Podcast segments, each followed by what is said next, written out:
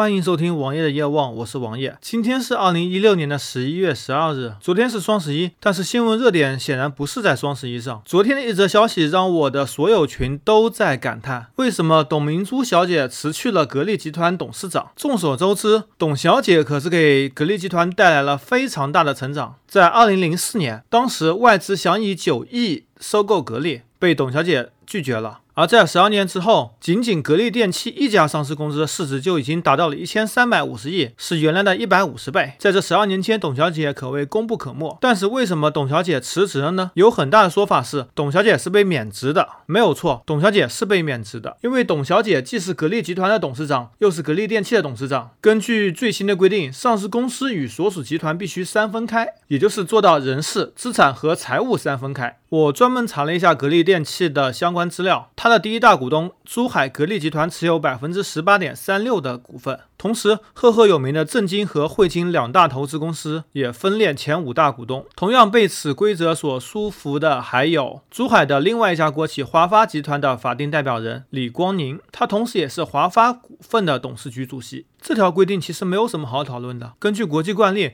这都应该是分开的。但是另外一条规定让我非常诧异，另外一条规定居然是国企领导人不得持股，这是今年八月国企改革一加 N 的配套方案之一，当时规定了国企领导人不得持股。而经查询，董明珠持有格力电器四千四百万股。市值接近十亿。其实董明珠持有的股份并不多，对于他对格力的贡献来说，十亿其实算很小很小一点点了。这一点我们很难找到国外公司来进行类比，因为国外的国企非常少。此规定的目的是为了防止国有资产与国有资本的流失。从目的上来制定规则，这是无可厚非的。但是我不知道决策者有没有用脑子来思考。我觉得他们是用屁股来思考的。如果一个企业家，哪怕是国企，他没有持有自己公司的股份，他凭什么有动力能够带领？或者经营好这家公司，无论你看看国内还是国外，成熟的商业公司，除非是经理人制度，他们是领年薪的。绝大多数的公司，他们的 CEO 都是通过股份来进行赚钱的，他们只领一元的薪水。通过这两项规定来罢免了董明珠，真是一个非常可笑的行为。虽然董明珠已经老了，在最近几年的方案可能很多都是不成熟的。虽然格力已经进入了正轨，能够持续的运作。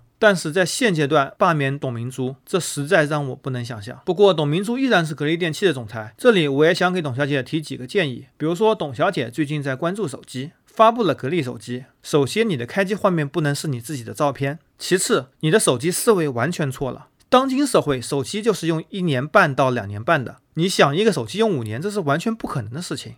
而且现在手机不是靠砸，不是靠摔，砸不坏，摔不坏才是好手机。关键是要交互的创新，关键是要体验的创新。董明珠还在用做电器的思维来做手机，这是完全不可取的。在节目的最后，我也希望董小姐能够带领格力继续成长，把你们的空调给做好。现在空调还有很大的不足。